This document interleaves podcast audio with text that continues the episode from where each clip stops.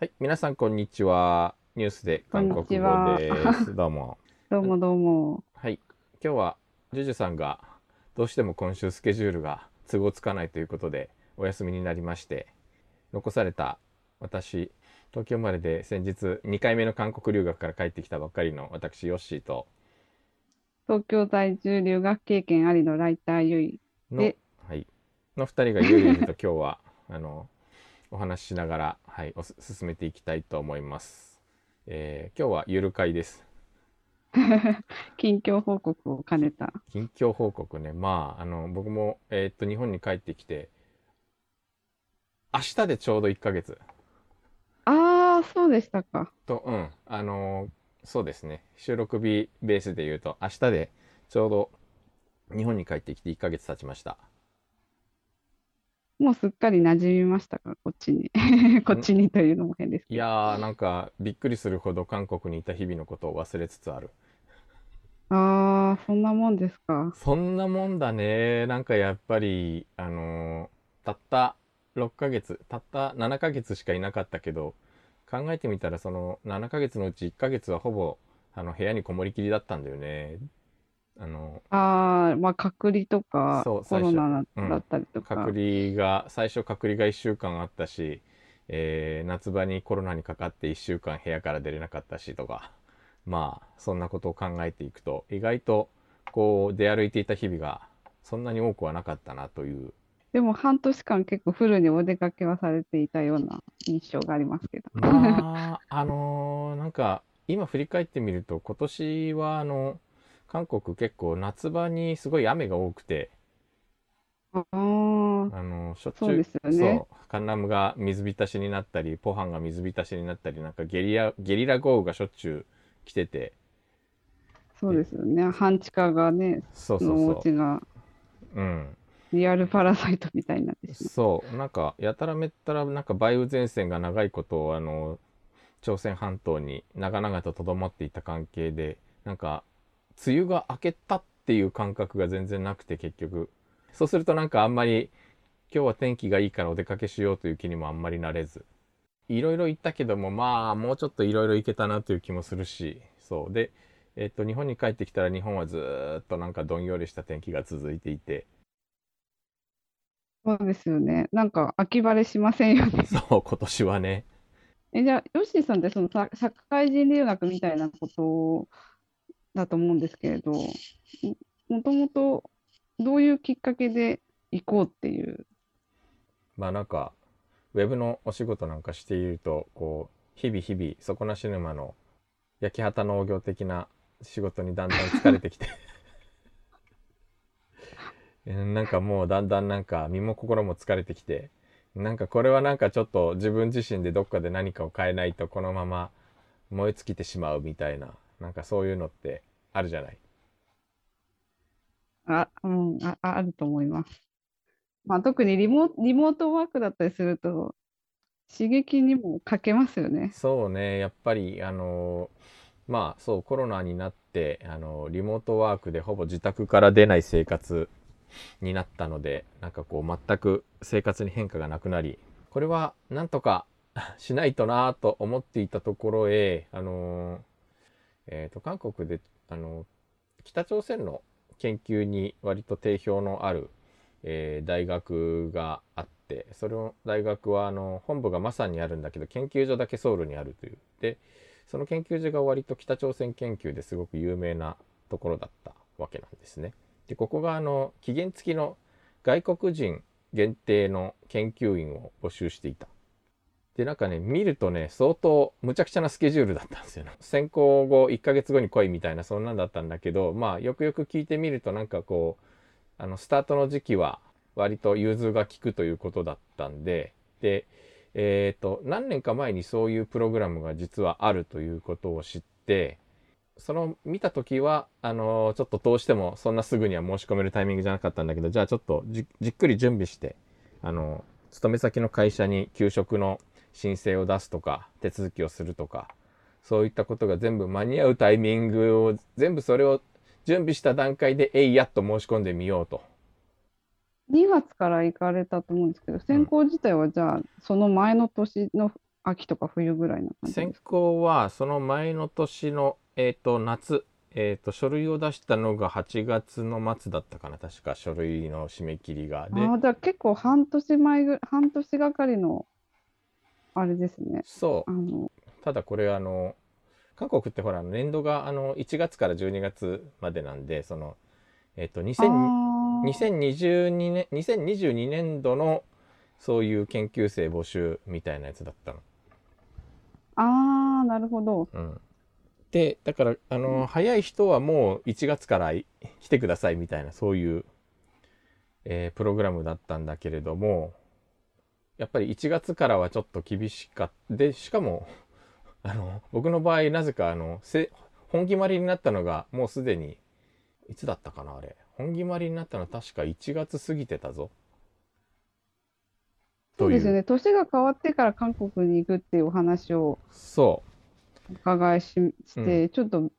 ああ、そう、そんなことをされていたとは、ちょっとびっくり。なんかあのしかもそそうそれあの正式に決まるのは多分年末ですので年末までにはご連絡しますと言いつつ一向に連絡が来なかった年が明けても一向に連絡が来なかったんで ああどうなってるんですかと問い合わせたらいやちょっとすいませんなんかいろいろ手続きが遅れていてまだ最終決定じゃないんですがみたいな。そう最終的にそれで OK が来たのが1月の末ぐらいじゃなかったかな。でその向こうからあのアプリケーションフォームというか、えっと、あこっちがアプリケーションフォームを出して向こうかあの韓国政府からあの招請状が出たのでそれを慌てて大使館に持って行ってビザを取ったという結構パツパツなじゃあスケジュールだったんですね。そうもうあの最初の申し込みの時点で3月から希望は3月からって言ってたのでちょうど大統領選挙が3月にあるっていうことがもともと分かっていたのでちょっとそれを現地で見てみたいなというでもやっぱり社会人で行くとなるとし下準備が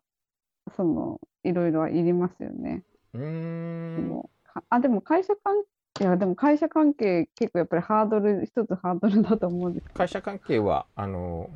意外とうちの会社はあのなんか最近あんまり業績が芳しくないのでもう給料払わないでいいんだったらもうどうぞいくらでも行ってくださいみたいなそういうムードだったんで本当にすんなり降りたああそうなんそんなもんなんですか。そんなもんでした絶対行くなとかいうところもあるだろうしまあい行くんだったらやめてから行けみたいなそういうところもあるんだろうけどまあそこはそうあのですよね。給食っていう自体がなかなかそういう制度がそもそもあったんで会社としてさすがにちょっと自分もドキドキしながらあの会社に申し込んでみたけど思いのほかすんなり降りたんでそこはそんなにあああそうだったんですね。の大変ではなかった、あのーむしろ給食が本決まりになったところで今ある仕事を全部他の人に押し付けて 結言い構方が 引き継いで。あの引き継いで結構膨大だったのでなんかまあちょっといろんな人に迷惑はかけてしまいつつもまあ快く送り出していただきご家族の反応とかって描いあんまりそういえば聞いてなかったですけど、いってらっしゃいみたいな感じだったんですか？むしろなんかどうせ行くんだったら2年ぐらい行ってくればみたいなのがうちの妻の。すごい。うん。まあなんかそこは、えーありがたかったなというかあれですけれども。なんかその応募資格みたいなことも結構気になる人が多いんじゃないかって気がするんですけど、ああそこ。誰、誰でもいけるもんなんですか？その研究テーマがちゃんとしてれば大丈夫ってことなんですか、一応研究テーマがあの、まあ、北朝鮮に関すること。であの研究計画書を結構割とかっちりした研究計画書をあのそれが応募あのアプリケーションフォームに組み込まれていてそれをきちんと埋めないといけないのとあとあの実はえっ、とまあ本当はえっと応募資格はあの博士またはそれに準ずる実務経験のある人という。一応、まあ、韓国はやっぱりあの肩書きが大きくものを言う社会なのでやっぱりあの博士であることが前提みたいな感じだったんだけどまあ僕はあの学部卒ですが朝鮮半島関係の仕事をそれなりにあの続けてきたと言えなくもないので若干そこら辺のあの経歴は盛りつつ。でもなんかその資格要件を見て、はあ、私ダメだとかなると人もいると思うんですけど、そこをこう、やりようによってうまくこう、クリアしたっていうのが、すご、すごいですよね。なんか変、あ、すごい、なんか上から目線みたいだけど、す すいません、なんか、なんか、こいやー、でもね、なんかやっぱり、あの、ここは韓国社会のいいところでもあり、悪いところでもあり、でもあるんだけれど、やっぱり、あの、とても融通、融通が利くところではあるんで、実際行ってみたら結構拍手持ってない人いた。う、ああ、ちょ、ちょっとすごい言い方悪いんですけど、言ったもん勝ちみたいなところですかね。あの、だから、やっぱりそこは、あの、韓国の、特に韓国はやっぱり、あの、ここ、なんかこう、条件をいくつか満たしていないんだけど、ここはなんとかなりませんか的なものはきちんと、やっぱり、あの、紙を見て、勝手に諦めて撤退するんじゃなくて、やっぱりちょっと突っ込んで、あの、担当者とお話ししてみると、意外とやっぱり、み道が開けることは、まあまあ結構、あるじゃない？あの、韓国の場合って。ありますね、うんありますね。うん。書面にはこう書いてあるけど、ちょっと融通聞きませんかみたいなのを口頭で言うと、なんか、こう、うん無言で、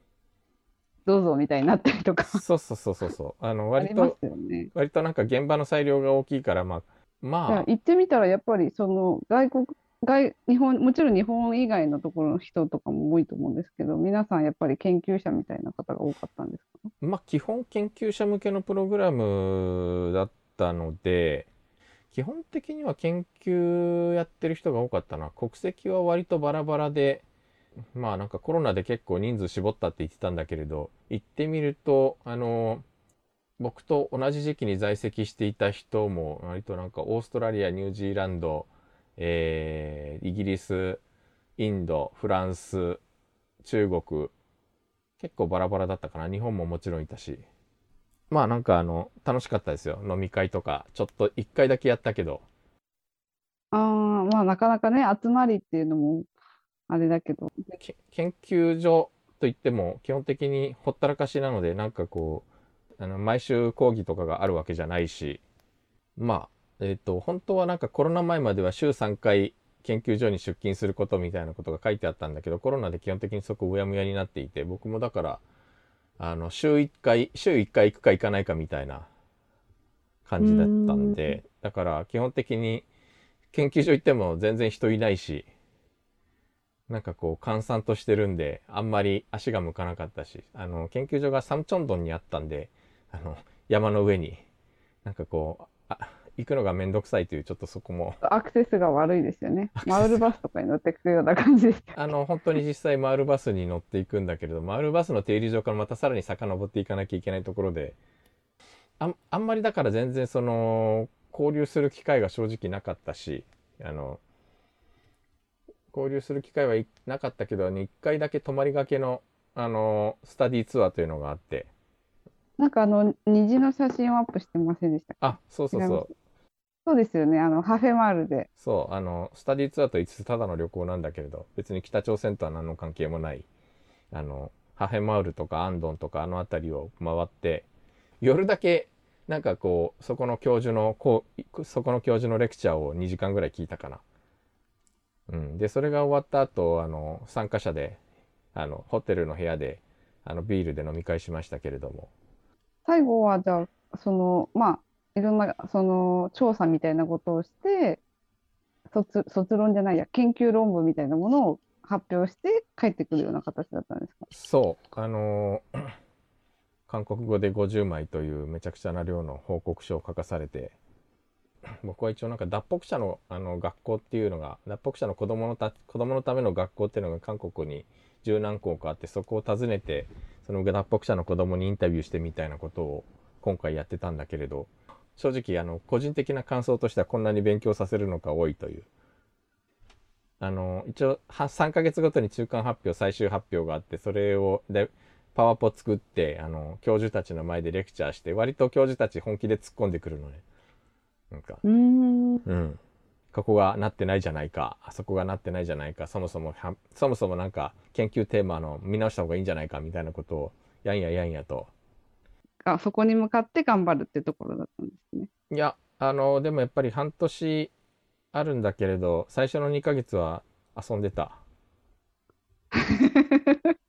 というのはなんか他の人も一緒でみんな何もしないうちに2ヶ月経っちゃったよみたいなことは言ってたな。でで、半年って意外とあっという間ですよね。そう意外とあっという間だしだから中間あのジムの人から中間発表の日程をいつにしましょうって言われて初めて焦るみたいなそんな感じ。うーん。でまあもとそもそもその50枚の報告書を書かせることも結構賛否両論あってあの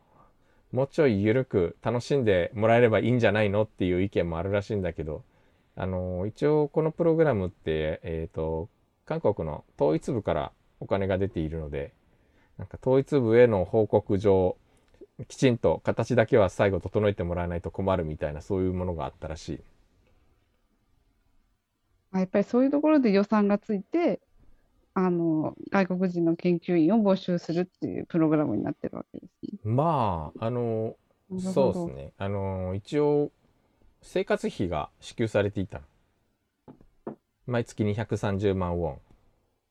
おお、203、あ、にあ、23万円。まあそのぐらいでも今のレートで言うと、今のレートで言うとまあ多分そんなまあ今もそんなに変わらないんじゃないかな20何万円。いや生活するには困、あ、でも住居費とかを考えるとそうでもないかったりましますかね。あ多分住居費をまともに払っていたら全然足りなかったと思うんだけど僕の場合はあの知り合い経由であのほぼタダみたいな家に住ませてもらったのでありがたいことに、えー韓国今もうめちゃくちゃそのあめちゃくちゃウォルセも高いのであのそういう意味ではそこの部分はありがたかったけどただすごい食費が値上がりしちゃったので割とカツカツだった。よね。ああ、うん、ね、マートで買い物しても、日本と全然違う額になるっていうのを、あの、見たことがあるのであ。のまあ基本なんかそういう生鮮食料品とかあと外食とかはもちろんだけどマートとかそういうとこで買い物はもちろんするんだけれどやっぱり日本より安い食べ物はほぼない状況だったのでほとんど余らなかった実は。うん。結局、やっぱり家探しとか、最初のそういう、なんていうか、ところのサポートみたいなことはぜ一切ない感じになったんですか、じゃあ。それはあの 最初マニュアル渡されてこういうとこで探しなさいとか書いてあるんだけどその書いてある先っていうのがなんか Facebook の Facebook のグループだったりするわけね。いやなんかそこであの結局自、自助努力的なことですよまあ基ね。本的には自助努力だからただあの最初ね全く分からなかったんだけど知らなかったんだけどあの韓国ってえっと家を借りている人があの大家さんに出ていきますって通告するのが大体にまあ期限が2ヶ月前で通告した瞬間にもうネットに上がるっていう状況らしいのね。なんかあの、住んでるのに見に来ますよね。あそういうのもなんかあるらしい。あの僕もまああの、私もそうでした。ああ住んでる人の了解さえ得られれば中に中に入ってあの中を見に来るみたいな。バタバタっとしますよね、うん。日本人的には。そう。実はだからそれでそれを知らなくてあの出発直前なんかいろいろ今の仕事やら仕事の引き継ぎやらあと出発準備やらでなんか目まぐるしく忙しく忙しくて韓国でどこ住もうみたいなことを全く考えられずいいや隔離期間中に探せばいいやと思っていたらそういうことだったんでもう2ヶ月後の物件しかないわけ行ってみるともああ。じゃあ他の方はきっと、あの、韓国に行く前に、もう、ある程度お家を決めてから来ちゃってる人とかが多かったってことなんですか？ういや大他の研究員の方も。いや、大体なんか、あの、まあ、もともと実は韓国に住んでいてっていう人も実はいたんだけれど、あの、ああ、なるほど。外国人で、そう。うん。ただやっぱり、あの、基本的にはおそらく1、2ヶ月仮住まいしてそこで正式に探すっていう人もいた。コシュオンとハスクの中間みたいな、そういうところに住んで、そこをとりあえず仮住まいにしてそこから正式に家を探すっていう人もいた。住宅問題結構一番ネックですよね、韓国で。そうしかも高いしね憧れの新町にというか学生時代に 学生時代に住んでいた新町にもう一回住みたいなと思って新町で物件を探したんだけれどあのやっぱオピステルとかだともう保証金1000万家賃光熱費インターネットとかもろもろ合わせても結局月100万みたいなそういう世界なわけね。でしんちゃんは学生街なんであのワンルームっていういわゆるワンルームっていう昔でいうハスク昔でいうハスクが今もう個別の部屋になってご飯も出さないただ部屋貸すだけみたいなワンルームっていうのがあるんだけれどこれはえっ、と安いものだと大体それぞれ半額ぐらい。保証金500万家賃50万みあゴルセ50万みたいな。ただそういうところってなんかやっぱり窓がなかったりとかいろいろいろいろ不便があったりとかなんかで知り合いにそういうところに住もうかと思っているんだみたいなことをやっぱり相談するとお願いだからそんなところに住んじゃダメですって。あの学生が朝まで騒いでますよみたいな。ああ、なるほど。うん。自分が学生だの頃は別にそれは気にならないですけど、やっぱそう。年が違うだけでちょっとそういうところが気になったりしますよね。うん。年がっていうか、こう、年代が自分もその学生側だったら、あ、気にならないところですけど、うん、まあね。こ。大体多分壁も薄いだろうしまあそうだなとか思って。でまあちょっとそれであの知り合いがタダで貸してほぼタダで貸してくれるというので。あのちょっと場所的にはうーんどうかなと思ったとこ思ってたんだけれどもまあちょっとそこにお世話になることにしました。という感じうかな。でも結果的に結構便利な場所だったんじゃないですか？そあのソウル駅から近かったソウル。駅から徒歩圏っていうのはまあ便利は便利なのかな。ソウル駅があんまり便利じゃないからな韓国の場合 確かにそうですね。ちょっと陸の孤島感ありますよね。そう。ただね、あの、アパートの18階だったのね。ワンルームの物件なんだけど。で、まあ、スマホのアプリで生鮮食品から何から全部届けてくれるし、住民専用フィットネスとかあったし、そういうところで暮らしていると、冬場は床暖房がちゃんと効いてるから T シャツ1枚で過ごせるしみたいなところにいると、で、エレベーターはなかなか来ない。18階だから。ああ、それはやっぱりそうなんですね。うん。あの、に25階建ての18階なんだけど、実質30階建てぐらいのところだったから、エレベーターで下に降りた瞬間に忘れ物に気づいたりするともう悲劇じゃない。そうですね。エレベーターは1機しかないんですか？1機しかなかった。あのーまあ、一つの建物に多分2機あるんだけど、いあの、部屋ごとに使える、部屋ごとに使えるエレベーターが決まってて、あの、そこのエレベ、実質1機しか使えない。ああ、うん。結構、やっぱり、で、その1階に、いいあその1階ごとに2世帯ぐらいずつ入ってますよね、韓国のアパートってそうね、そこは4世帯、3、4世帯入ってたかな、そのエレベーター1機につき。それは結構な確率でエレベーターが 回ってこないパターンですね。まあ、なかなか来ないよね。うん。というところもあったんで、ええそういうのもあって、実はなかなか、あの、あんまり外に出ませんでした。じゃあれだけど。いや、頑張って出たんだよ。うん、もちろん。でも結構地方に、あの後半はその調査も兼ねて地方に行かれてることも多かったので、そうね、なんか、あの、脱北者の学校ってやっぱりソウル周辺に集中してるんだけど、あんまりソウルのところが、あの、リサーチに協力的でなくて、むしろ割と地方の方が、いらっしゃいいらっしゃい、話聞きに来てください、学生も紹介するよみたいな感じだったんで、そういうところに、あの、結果的に多く行く感じになりました。個人的にいろいろと、あの、なるだけ暇を見つけては地方に出かけて旅行はしたいなと思って思ってはいたので、そういうところもいろいろ行ってはみたけれど、もうちょっといろいろ行けたなぁ今思うと、みたいなね。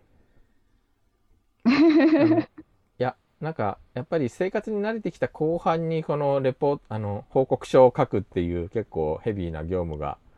降ってきたんで、なんか報告書を準備しようとすると結構部屋にこもってなきゃいけそうですよね。私もあの韓国に仕事で住んでた時1週間家から出れな間いとか家から出れない。やっぱり行ってみてよかったなと思うのは、あの、学生以来二十何年ぶりの、あの、韓国に住んでみるっていう体験だったんで、やっぱりあの、えー旅行なり仕事なりで行くのとには全然違う体験がまあできたっていうこととで、やっぱり住んでみると全然もう昔とは違うなっていうことを改めて実感することができたのと最初は実は動機としてはあの刺激のない生活を変えたいとかとりあえず半年間遊んできたいとかまた韓国に住んでみたいというかまあなんか正直、えーと、研究云々は二の次だったんですよ。うん、あの本当はね、うん。えー、このポッドキャストなんで本音を語りますけれど、うん、うん、あのでもやっぱり行ってみてなんか報告書みたいなのを書いてみるとうわこここここまでやったんだったらちょっともうちょっとやってみたいなと思ってあの今そのまんまそのテーマをもとに大学院行こうかなとかちょっと考えてみたりとか、なんかやっぱりいろいろ次なんかこれやりたいなみたいなことが出てくるという意味で、やっぱり刺激は大きかったなという気はしますな。半年ぐらいでも結構いい刺激になるんでやってみましょう。って感じかな。あの応募資格だけ見て諦めちゃダメってことですね。あ、そうそうそうそうそう。うん。大事なのは。大事なのは、うん。やっぱり僕もあの生活費支給があったんですごく背中を押されていこうという気になったので、うん、あのいい条件のものがあったらあの多少なんか応募資格があの難しくてもちょっとこう粘り強く交渉してみることが必要かなと、うん、大事かなそれが、うん、意外とそこで扉が開いちゃうことがあるから、うん、ですね。そういうそういう情報はどこで見つけられますか？あでも一番最初に見つけたのは Facebook 全然その時点で面識なかったんだけれど、あの、その研究所の先生と、いつ、いつどこで繋がったのか全く記憶にないんだけれど、なんか その先生とたまたま友達で、で、その先生が自分のポストで、あの、こういう募集があるんだけど、どなたかお知り合いで来られる、来たい方いらっしゃいませんかっていうのを見たので、あ、私、私ちょっと今は無理だけど何年か後に いけるかもみたいな。うん、このコロナの時代にね、しかもこう、まだ行き来ができ、ちゃんとこう、もう今ビザなしになりましたけど、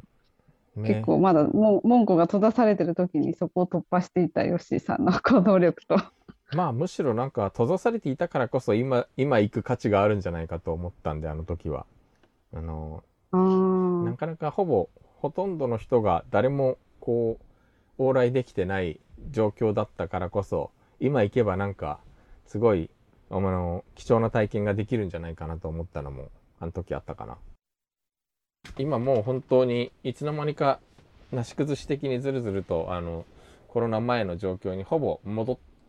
戻ったというかほぼ事実上コロナ前の状況に今往来も含めて戻ってる状況ではあるけれど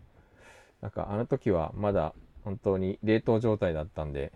戻今思えばなんか通常日常通常状態に戻ってからでも遅くはなかったかなという。むしろあの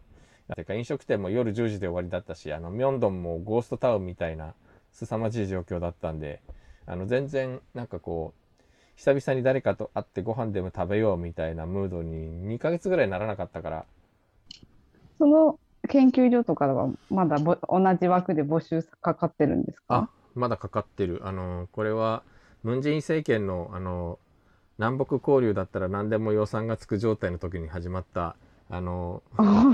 事業だったんで政権が変わったらもう打ち切れるんじゃ打ち切られるんじゃないかなと思ったのも今行かなきゃと思った一つの理由ではあったんだけど あの無事にあの、まあ、明かされる。そう。今いろんな要因が絡まってることが分かりましたね。そうあの話で。そう。だからだけどあの無事に継続が決まってあの新年度の募集もあのその研究所の、えーと、来年度の募集は締め切っちゃったけどおそらく多分補欠が出るのとまたあの今年続いたんであれば来年も続くんじゃないかなとは思うんで興味がある方は。ただし北朝鮮研究をすることが条件ね。ニュースで韓国語の方にメールを。ヨッシーさんのアドバイスが受けられます。うん、そんなばそんなアドバイスを受けてどうするんだという気もするけれど。えー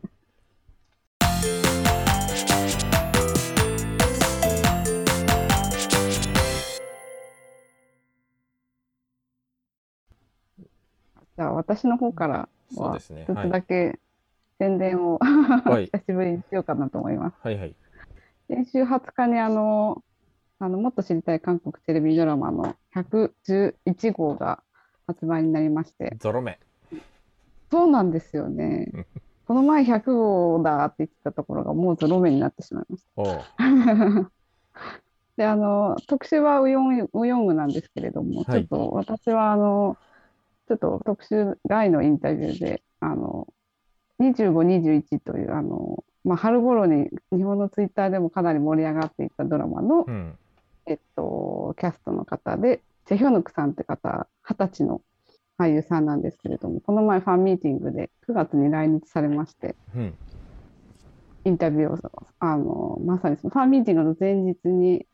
あの、インタビューをする機会がありまして、ええ。いろいろお話なんかを聞かせてもらいまして、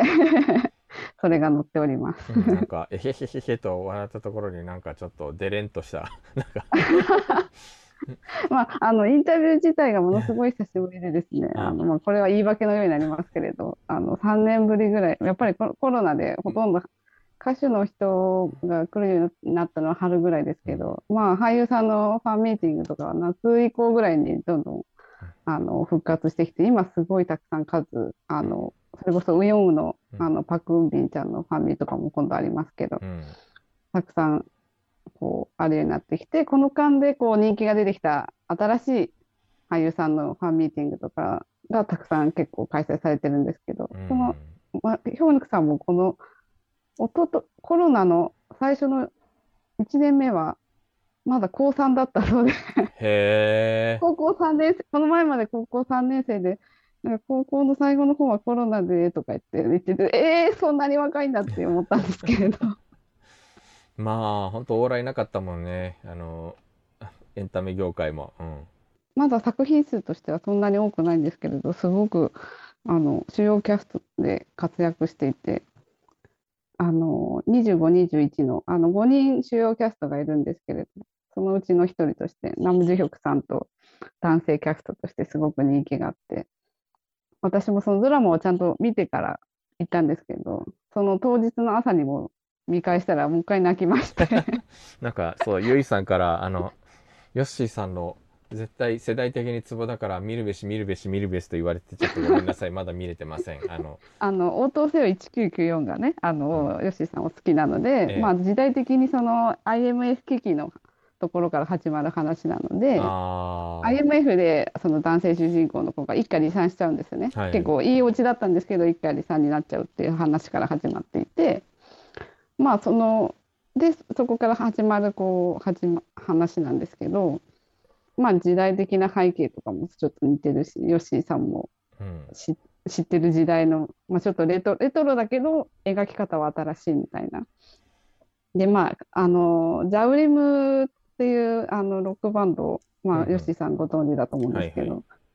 まあちょっと椎名林檎的なあのカリスマボーカルが いる。あのの25、21っていう曲にインスピレーションを受けた脚本家が書いて、まあドラマの内容もかなり切ない。うん。切ないんですけれど、特に、まあ、あの青春あの、今考えてみると、あの頃の青春って本当にかけがえのないものだったんだねみたいな、うん。ネタバレなしで言うとそんな感じなんですけど、えええなんかあの、まあそね。でその、まあ、ドラマの裏側だったりとか、ほうほあとその後あの百層、百層芸術大賞っていうあのドラマとか映画とかを全部ひっくるめた、まあ、韓国であのど曲ごとの授賞式があるんですけど、はい。百層はもう全部ひっくるめた、配信も放送局のも全部ひっくるめた授賞式なんで、最近だと、なんかその年一番評価されたドラマとかが業界とか含めてわかるっていう結構大きな授賞式なんですけど、うはいはいここで、あのヒョヌクさんと、あのヒロインを演じたキムテキム・テリさんのものすごく仲良さそうな感じの、あの様子が、あの TikTok かなんかで中継してて、日本でも見てるファンがいっぱいいたんですけど、すごく話題になったんですね。ほうほうほで、その時のちょっと裏話なんかを、あのどうしても聞いてみたくてですね、私が個人的に。聞いてえみたりとかして、あで、あの、ちょっと、あの、ジャウリムのその25、21を聞いて、もう一回こう泣いてから現場に行ったらですね、で、その話をちょっと最初にして、こう、はい、インタビューに入ったんですけど、ちょっと朝また泣いてから来ましたよ、みたいなことを。言ったら、ええ。そういえばなんか赤、目が赤いですね、とか、うまく合わせてくれる、とてもいい子ですですね。いや、そうね、ちょっとこれは僕がまた見たら、そうですね。ええ見たらちょっとじっくり、あの、裏話も含めて、ええあの、話しましょう、この話は。うん。はい、すそう。いません、長くなってしまいあましたいやいやが全然全然。あのこちらもなんかちょっとちょっと前のドラマだったんでついていけなくてあのちょうどなんかそう、あの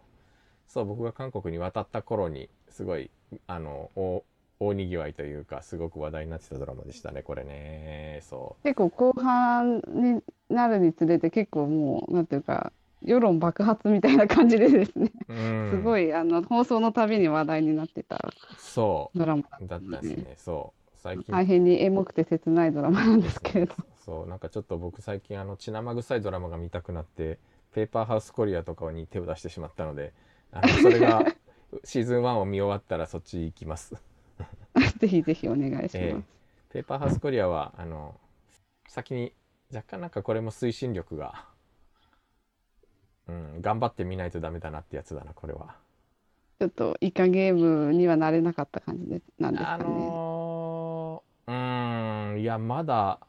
なんかまだちょっと全体像がはっきり見えてこない部分があり南北の往来が自由化された近未来っていう設定がなんかこう現状と比較するとなんかあまりに現実感がなくて若干入りにくいっていうところもあったりとかあとね最大のあれはねあのあれも監禁者なんだよね。あの立てこも 立てこもり者あのソルガンファという作品あのディズニープラスでやってた作品がありましてあれが6話から16話までずっとひたすら女子寮から出ないっていう作品だったのでなんか あのちょっとついちょっとなんかあれを思い出しちゃって若干あれだったんですけどなんかあソルガンファで思い出したけどなんかあのチョン・ヘインがあのブラックピンクのコンサートに行ってジスとツーショットを撮っていた真撮ってましたね。これはもしかしてシーズン2をやるのかと言ってなんか若干恐れをののいていますが いやもうやんないでいいからって、いや、ヘン君はもう今あの、うんあのあれですよね。DP2 とかも撮ってますし、うん、多分そっち、そ、その可能性あんまりないんじゃないかと。うーんしょまあ一応ねあの続きが取れるエンディングにはなってはいたんだけれど正直なかなか作品として微妙だったなあれはというのがすいません、えー見た感想です。感想した感想です。正直なんか感想して撮ろう感が募るドラマだった。あれは。口直し的に25、21を見て、ええ。ままずはちょっとあペーパーハウスコリアで口直しをし北朝同じ北朝鮮もので 口直しをしてから2521に、はい、戻りたいと思います。あれをぜひ見てください。あの、わマイディアミスターの脚本家の私の解放日誌っていうあー作品も。それもねなんかすごい話題だったよねあの放送中、うん、ソン・ソックさんって人がそのドラマで出てたんですけど、お同じ時期にその映画も公開になあって、あのまあ、今年はソン・ソックイヤーだみたいなことを。うんあのマドンソクの犯罪都市2ね、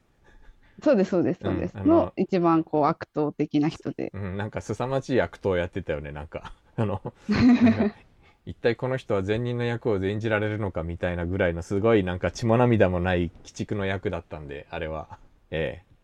なんか善人の役を他の他の番組で善人の役を演じてるのが若干ちょっと信じられないレベルのすごい役でまあ、した、私の解放日誌でも決して善人として出てくるわけではないんですけれなるほど、うん、まあ、あの、名前さえ